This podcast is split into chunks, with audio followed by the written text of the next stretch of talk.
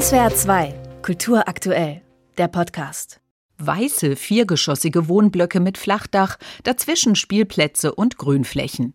Die Ernst-Reuter-Siedlung in Ludwigshafen ist ein Musterbeispiel für den geförderten Wohnungsbau in den frühen 60er Jahren. Schnell und preiswert war die Devise. In nur drei Jahren entstanden am Stadtrand ganze 1300 Apartments. Im Zweiten Weltkrieg war viel Bausubstanz zerstört worden, erläutert die Architekturhistorikerin Regina Stephan von der Hochschule Mainz.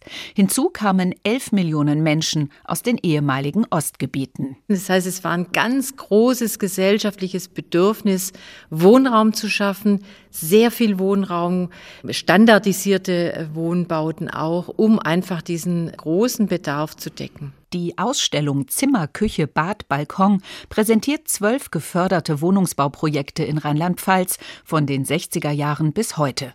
Immer wieder suchen Planer und Planerinnen nach Ideen, wie man günstigen Wohnraum schaffen kann. Dabei spielt natürlich auch der Zeitgeist mit hinein, wie eine Siedlung aus den späten 80ern in einer Industriebrache zeigt.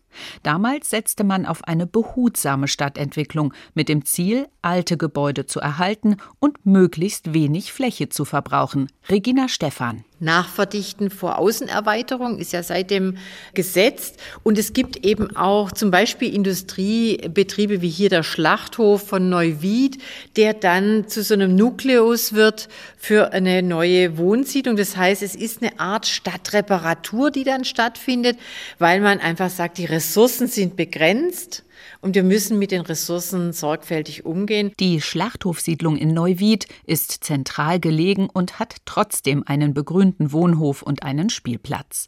Auch beeinträchtigte Menschen können hier leben. Ein Teil der Wohnungen ist barrierefrei.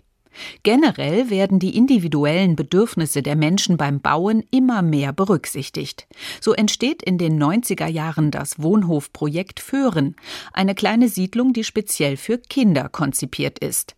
Mit vielen Spielmöglichkeiten im Freien, einer Wohnküche als Mittelpunkt der Familie und großzügigen Kinderzimmern. Und wenn wir jetzt hier die Grundrisse vergleichen, wie hier die Kinderzimmer aussehen mit den Kinderzimmern aus diesen Siedlungen der 50er Jahre, da sind es ja kleine äh, Zimmer, die im Prinzip zum Übernachten reichen.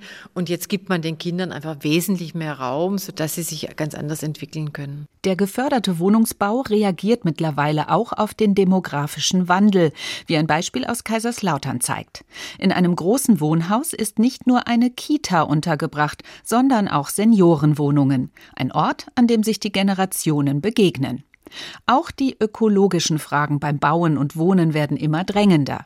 Drei nagelneue Stadthäuser im Trierer Neubaugebiet Castelnau-Mattheis repräsentieren für Regina Stephan den neuesten Stand der Entwicklung. Einsatz von Holz und natürlichen Dämmstoffen.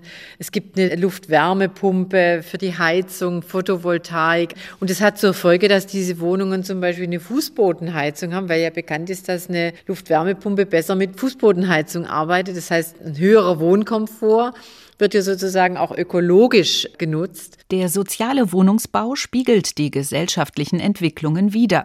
Das lässt sich anhand der Retrospektive im Zentrum Baukultur gut nachvollziehen. Egal, ob sich die Menschen mehr gemeinschaftliches Wohnen wünschen oder einen minimalen ökologischen Fußabdruck, die Planerinnen und Planer von Wohnsiedlungen reagieren stets auf die aktuellen Anforderungen. SWR 2 Kultur aktuell. Überall, wo es Podcasts gibt.